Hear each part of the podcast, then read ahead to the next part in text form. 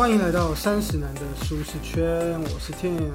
Daniel，上一集我们讲到，呃，要怎么样观察，怎么样检视自己，然后观察数据，找到对的应该努力的方向。那这一集我们要讲如何提升速度，也就是效率，让你怎么样能够更快达到成功。同样，我们快速的 review 一下那个书籍，就是《创运思维：满手烂牌打到赢，解锁致富复盘人生的七堂强运课》，作者是金杜润，译者是游星星，写乐文化出版，今年六月份出版。那想要知道这个作者到底是怎么样的满手烂牌，那请去听上一集，就会知道他到底是怎么样的一个多惨的状况。然后既然还可以给他逆转，那接下来我们这集要来讲的是速度。有了方向之后，要讲速度，怎么样可以更快的成功。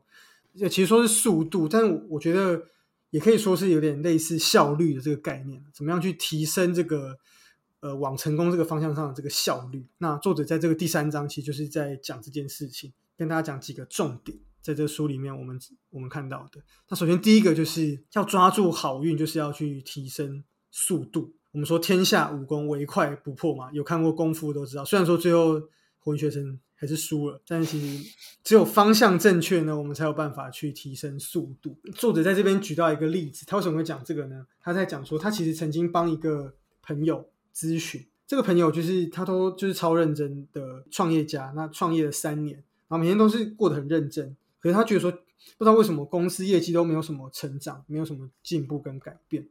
所以他就来找作者聊，然后作者就跟他说：“哎，询问他每天的作息。”他就发现说，他其实他真的超认真的。他除了有自己的创业之外，他还有一个购物频道的副业。那再来就是呢，他也有学英文，然后还有学中文。可能不知道，可能是因为要跟中国人做生意吧，所以还有学中文。为了维持体态，他还有去还有健康，他去健身，然后还有做瑜伽。因为他自己个人很喜欢喝咖啡，所以他还有去学咖啡。去考那个什么咖啡师，去上咖啡师证照的课程，这样。另外，他还要花很多时间来经营人际关系，因为他创业嘛，还要去应酬什么的。就说哇，这么多的事情，创业、购物频道的副业，然后咖啡师、健身、瑜伽、学中文，然后又英文，是 超多事情，太忙了吧？以一般的角度来看，当然就是很充实啊。我觉得你身边应该很多这样的朋友。作者就认为说，如果你想要成功的话，那他觉得说。你应该要专注在几个跟你想成功的那个方向有关的地方比较好，所以作者就帮他修正，比如说他的创业跟他的副业留下来，还有他人际关系，因为他必须要让创业变好，所以人际关系，然后再就是英文，因为他工作最需要的还是英文，所以他觉得就是 focus 在这四点就好了。那其他的什么咖啡师啊，什么瑜伽，可能就暂时先摆在一边。你必须对抗的对手是那些全心投入的人啊。对别人不是每个人都跟你一样，就是这么多闲情逸致去做这个做那个，对不对？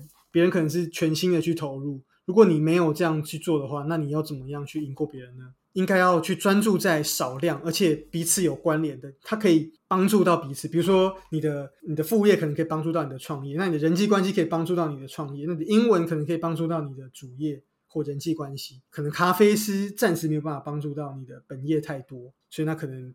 得要放到 priority 的后面。为什么会特别讲这个？因为我自己还蛮有蛮有感的，因为我觉得我自己也是蛮喜欢做蛮多事情的，然后也是会觉得有一点贝多利分的这个感觉所以我看到这边就特别有感，然后我也觉得说稍微来审视一下，然后也有开始说来检查我现在开始做的事情，然后有哪一些我觉得应该要剔除掉的。嗯，所以你决定最后要剔除掉的是什么？就是工作。把工作剔除掉，保留篮球跟节目这样。NBA 球员不是啊，还在想，我还在想。只是我看到这个的时候很有感，我就觉得说，哎，我自己好像也有可能是这这样子的一个问题。我也觉得你应该蛮有感，因为你本身就是喜欢 focus 在很多面向的人。要放掉其中一个你觉得你很有兴趣的项目，像你说你当初放弃日文，我觉得你应该也不好受，只是你因为有有工作的问题，所以当时比较忙，所以你只能放掉。又或者说是像现在，比如说我可能没有特别想要打篮球，但是又觉得说，因为公司有一些比赛，又觉得说有点人际的那种，也会帮助到某种程度帮助到工作，所以你要不要打呢？对，然后我又答应了，之前说我就答应要加入，我现在又不好意思说不要打。现在就希望这个疫情，不是希望这个疫情，就是因为现在因为疫情暂停，我就希望说继续暂停下去。anyway，反正就大概是这样啊，就是说你要专注在少量，当然不是说只专注在一个孤注一掷这样，他是说你要专注在少量，然后彼此有相关的项目之中，然后才能够更促进这个速度，才会更有效率。不然就跟那物理物理一样，你各个利益在分在各个地方，其实你你你你要往前进就会比较困难，尤其是在现在这个速度这么快的一个时代里面，不是说像过去哦，我找对了一个方向，我慢慢走。就终究会走到，现在比较像是一个很快速，很很多时候就是改变就是改变了，对不对？所以你需要速度要更快速，那更快速的话，你就会需要更集中火力，这是第一个速度。教做好人就要提升速度，然后专注在少量的项目上。然后第二个呢，就是关于成长的飞轮，你要让自己成长的飞轮转起来。那这边我记得作者提到一个，他他是用。那个 Jeff Bezos 他提出亚马逊的飞轮，就他怎么样让亚马逊成功，就是用这个飞轮模型。它是一个圆形啊，一个搭一个想象，就有一个图形在上面。它是一个圆形，那有四个呃元素。第一个是商品的多样化，大家也知道，Amazon 上面就是有各各式各样、五花八门的产品嘛。那有这个多样化之后，你顾客体验就会好，因为几乎什么东西都可以在 Amazon 上面买到。然后有这些很好的体验之后，顾客流量就会上升，就会有越来越多人愿意在你这边买东西嘛。那你有流量上来之后，你的卖家就会跟着进来，就会有更多卖家想要在 Amazon 上面卖东西。那有更多卖家来上面卖东西，你的商品多样化就会更高，更高体商品就会更多。对，这是所以飞轮为什么会转起来，就是因为这四个元素不停的循环上去，就有点像是一个正增强的这个概念了。卖家变多，商品就变多，商品变多，顾客觉得哎这边更棒，这边什么都有。那什么都有之后呢，顾客流量就变多，变多之后更多卖家又进来，就会启动一个正向的循环。当然最难的就是最开始怎么样去启动这个正的增强。Amazon 当然是做的很好，成功的例子这样子。那其实这里面还有另外一个重点，就是你要去拆解自己的目标。像刚刚讲到的，他 Jeff Bezos 把他的亚马逊这个四个重点：商品多样化、顾客体验、顾客流量、卖家数量这四个环节，达到自己的目标的时候，你也必须去把你自己的。想要成功的那个事情，可能是创业，可能是当 YouTuber，可能是怎么样去拆解各个环节。作作者就举个例子，就是说他像他是后来有经营 YouTube 频道嘛，那他也是把他的频道去拆解成很多个部分，比如说企划、邀约啊，然后拍摄、编辑，然后上传跟观众的评价。那对对对，所以比如说企划就是你要有做好优质的企划，那你的邀约就是你要邀约有知识含量的嘉宾，不能邀约一些奇怪的人。然后再就是器材部分，你要够专业，画质啊、音质是很好的。那再就是剪辑的部分，你要很会剪完，不能就是拍完就直接上传，剪都没剪，这样不行。最后的这个评价这个部分，然后你要去看观众有什么样的评价，怎么去修改。那作者就是把他的频道的经营拆分成这几个阶段，那大家也可以用在自己的想要达成的目标上面。或者说在工作上面也可以去找出说，哎，工作上有几哪几个关键的一个点，然后去做提升。我记得之前那个 Jim Collins 就是从 A 到 A 加这个作者，他其实有出一本书叫做《飞轮效应》。那这本书其实也是在讲这个飞轮的这个部分。大家有兴趣也可以去，或者把连接分享到资讯栏上面。怎么样得有速度、有效率，就是要让成长的这个飞轮去赚钱。其实我觉得政府也是这样。我觉得像我之前就在想，台湾其实就是呃，因为政府的，因为台湾的税很低嘛，你你也知道，所以就是税很低的话，那政府就没有足够的税收去做一些公共建设啊，或者说一些健保的，或者说一些更多的一些事情。这个时候政府就会说，那我要加税，我才能做这些事。可是人民又不信任政府，人民觉得说政府都不会好好用啊，都盖一些文字管所以人民就不想要多给钱，所以就直接就这个飞轮就卡住了，因为。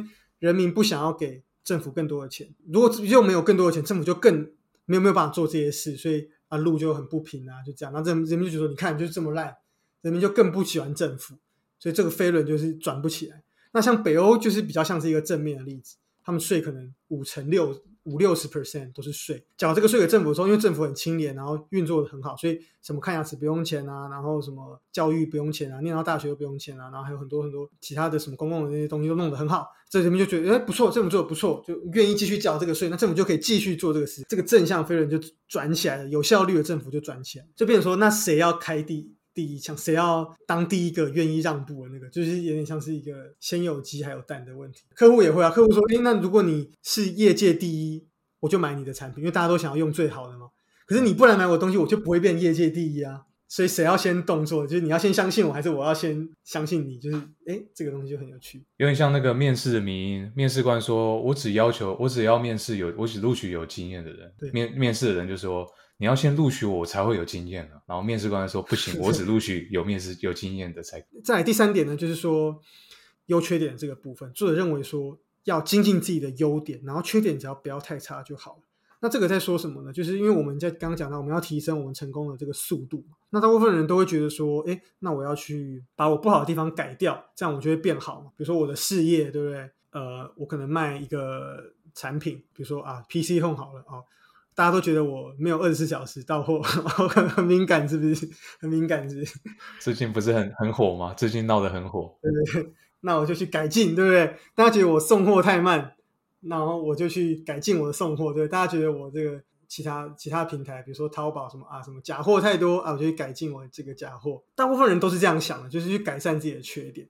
可是呢，作者呢，因为作者他其实访问了很多呃，因为他曾经写过一本书，就是在他访问了很多这个奥运的金牌选手，这些金牌选手都说，其实你应该做的不是去改善自己的缺点，而是去精进自己的优点。为什么呢？因为你改善缺点，只会让自己变得跟别人一样平庸。你只要有一个就是超级屌的优点，你就能够弭平所有的缺点，然后去让你达到成功。作者这边也举他自己的例子，呃，我们上一集有提到嘛，他就是二流大学，然后又多一只有两百三十分嘛，他他会觉得说，那这样如果他想要进大企业，尤其是那种外商企业，那他一定要让自己英文变好。所以他开他一开始就这样想，他就很努力去念英文，就发现多一怎么考。两百分也顶多变成四五百分而已，还是太烂了。因为那个要进那些顶尖企业，多一至少九百以上。改进缺点没有办法，他怎么样都不可能赶上别人，所以他就去找说好，那这样他要发展其他的优势跟别人不一样，所以他就一直去投很多的比赛，什么一些这个竞赛那个竞赛这样子。所以他后来赢了很多个这个竞赛，他赢了，好像他大学的时候，好像就是得了十多个这这个竞赛这样。然后他后来还去参加那个什么国民代表。真没有想到这么鲁蛇的人，还可以去竞选什么国民代表，然后全韩国只选六十一个人，可能有数千人、数万人去投，还选上。对对，国民因为像台湾的那种什么什么模范青年这种这种感觉啦，对一般人根本就是也不会特别注意到这个我其实也不知道这个台湾的这个这种模范青年是怎么样选出来，反正他就去参加这种比赛，然后透过他的这一些周围这些，比如说这些比赛啊，然后这些参加这些活动的这些奖项，去说服大企业说，哎，虽然说我英文这么烂。可是呢，我有这些其他的这些参加过这个比赛啊，什么企划比赛、演讲的比赛什么，然后我还是国民的什么代表什么。你已经有这么多英文好的人了，那你还需要一个我？那我可以跟这些人，对我可以，我在这个团队里面就跟大家不一样。你这你这个人，我这个人才你也需要，所以就反而就变成他的一个优势，他去磨练他的这个别人没有的技能。他后来就真的进入到大企业，他后来也换到了外商，然后薪水很高这样子。其实我自己看到，我也觉得还蛮蛮有感的，因为其实我自己也是会。一直去看自己身上的缺点，然后想要把它改进的人。如果当我我想讲一下作者，如果当初他只是为了要改善多益这部分，那即使他最后真的多益考到，比方说九百，其实充其量他就只是对啊，就是众多优秀人才里面的其中一个而已。但他今天不一样，他采取的路线是我有一个超级突出的优点，我有各个比赛的得奖的记录，这其他人做不到啊。即使你多益分数很差，你又怎么样？你在某一部分超级突出，就是是公司。应该要录用你的原因呢？其实这有点是，就是我们企业管理里面讲到的差异化。对啊，我有一个超级差异化的优势，那这个优势就足以弥补我其他的缺点。很像那种那种知名餐厅那种，对不对？就是他可能就是上菜上的很慢，然后老板很凶，都是这样。可是我超好吃，有一个口味很独特。我虽然很凶，我虽然怎么样，我要排队，我要你排队，我要你怎样，你都得遵守，因为你你需要我的这个优点。像你说古埃他他厉不厉害？他厉害吗？他厉害在哪？他股市的知识很厉害啊。他是不是有这些被人家骂过，说讲话一直在讲话什么的？他有需要改进吗？不用嘛，因为他就是很专业的知识放在那里，大家还是会去听啊，因为他就是顶尖啊。这个东西我看到真的是觉得受到启发的，所以我就也开始去想说，好，那现在。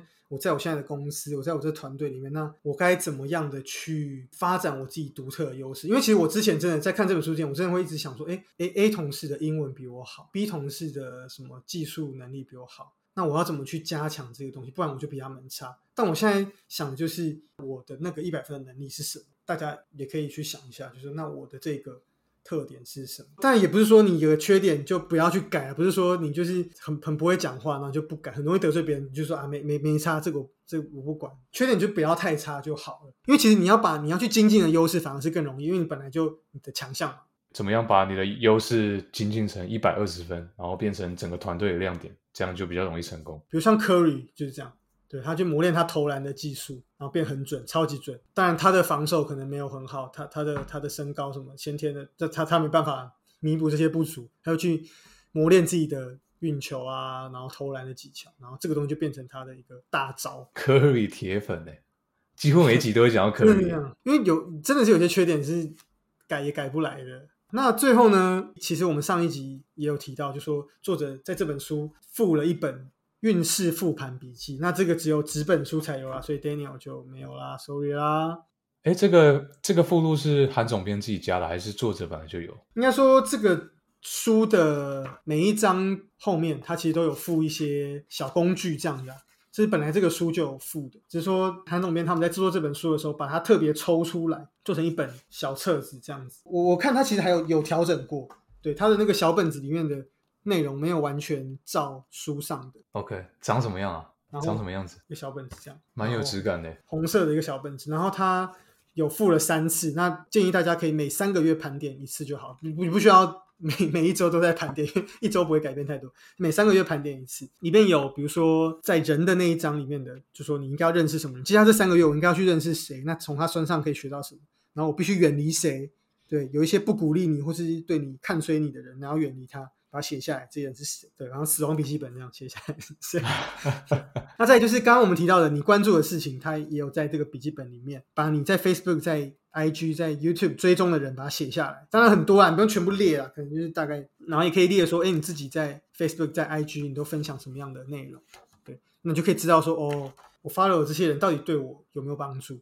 那再来就是里面有提到说列出自己的优点这个部分，刚刚讲到要强化优势嘛，才能够更有效率，虽然建议你说可以写下你的三项的优点，然后呢，接着写说你的优点要怎么样化为优势，你该怎么去行动。在这个笔记本里面也有说，就是你可以怎么样去针对不顺遂的事情，你把它写下来。比如说最近这三个月的逆境，有什么是我做得到、我做不到的这个事情，把它列出来。诶，什么是我可以去行动去改进？当然，也有一个是说你可以去透过你的朋友去了解说你到底是怎么样的优缺点。虽然说你。可以去访问你的朋友。那作者有在书里有提到，他好像花了一个月吧，然后访问了自己身边好几个三十个朋友，还是怎么样，就是很详细的列出他的优缺点。他最后就统整出来他的三个大优点跟三个大缺点，然后怎么样去调整，还蛮实用的。对对对对对，还蛮好，还蛮好。我我自己其实还在练习啊，才也刚开始写，因为这个真的花一些时间写，不是说哦随便五分钟写完，真的要花时间想。嗯，说你的优点啊，怎么该做什么，真的要花时间想。那到时候如果你完成这个笔记，我我觉得你可以跟听众分享一下，之后有机会的话。我觉得太赤裸了、欸，我觉得不要跟听众分享好了，这个太私密了。为什么？你说你关你关注的频道那些很私密事，你都 follow 一些什么？不是啊，什么我想见的人，这听众都不认识。好啦，反正就是大概这样。就是这个复盘笔记，我觉得这个是我真的觉得帮助还蛮大的。Daniel 看完有没有什么特别大的一些感想？第一个是亚马逊这个飞轮，它对我对于要怎么样把这个飞轮套用到你你个人成长上，我觉得这个是蛮大的启发。找到几个元素，嗯不一定要四个，可能三个你最觉得最重要，可以让你自我成长的因素，把它列出来。然后，如果你成功让这个飞轮转起来，要一直往上突破，其实我觉得相对来说比较不会这么困难。然后第二个点是再更精进自己的优点，相对于一直弥补自己缺点，我觉得这一点也是算是一个蛮醍醐灌顶的想法。就是要找到自己的优点，然后怎么样让自己更突出，成为人群中的亮点，然后让自己的缺点就就不要太夸张的差就好了。我觉得这个是蛮有，而且我觉得在现在这个现在这个社会，感觉特别的特别需要这一点，因为其实我们华人比较强调就中庸之道，五欲均衡这样均衡发展。可是其实没有一个行业的佼佼者是很平均的，很少，他一定是很极端，他一定是某一种极端的才才有办法在那边达到极致。因为人其实时间就是这么多，对啊，你随便想几个成功人士好了，Elon Musk 是不是极端人才？是吗？Jeff Bezos 是不是？Mark Zuckerberg 是不是？柯文哲是不是？古埃是不是？都讲话也是随随便乱讲。柯文哲也是完全没有精进他的讲话的技巧，也是一直失言嘛。可是他就是这样，对啊，它有它的亮点啊，它还是也是成功的啊、蛮值得大家思考。就是现在时代不一样，或者说像其实频道经营也是会红的，也是它有某一个很特别的特色。像比如说像反正我很闲，他们也没有想要去精进说镜头不要这么晃或者怎么样，他们就是就是这样。可是他们就是脚本的能力超强，他们就是故事性超强，所以你就是会听。他们也没有在乎说要整个画质多好啊，然后哇，所以某种程度上真的是需要一些把自己优点发挥到极大。那你有什么心得吗？我自己我觉得就是这个复盘笔记啦，嗯，我觉得我真的是要好好的把它，真的是好好把它写完。这章前面讲到的，就是说专注在怎么去挑出自己该 focus 的这个地方，这个是我觉得值得好好，真的好好，真的是很值得花个什么一个下午，然后自己好好静下心来，然后开始想自己现在在做的事情，然后开始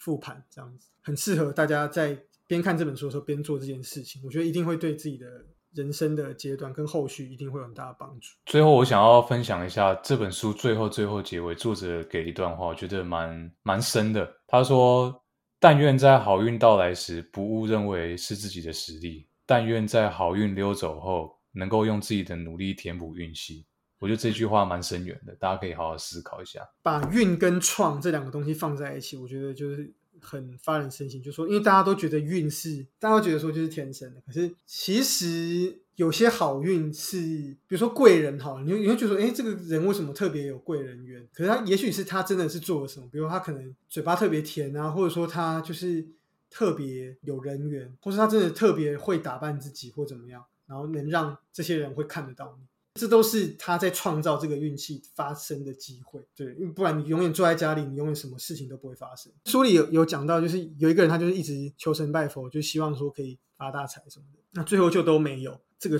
求来求去都没有，然后后来他他就很很痛苦的，就是死掉，最后就是很穷，就穷困潦倒死掉。然后他他他到了天上之后，他就骂那个神说：“搞屁啊！我一直跟你这么求，然后你都不帮我，不给我钱。”他就说：“我一直有要帮你，我也都有听到。”你的这个呼求，可是呢，你也要买个乐透，或是比如说买一张股票或者怎样，我才能够帮你。你不能就是因为他什么都没做，他就每天就坐在家里，然后就觉得说钱，可是钱我我没办法天上丢钱给你，所以你至少也得做个工作，或是你至少也得 买个什么东西，买个股票，买个乐透，刮个刮刮乐，我才有办法帮你。你还是得要做一些事情，就算很小的事情，还是得做，不然运气不会天上掉下来。对啊，也许真的很多东西是跟运气有关，但是。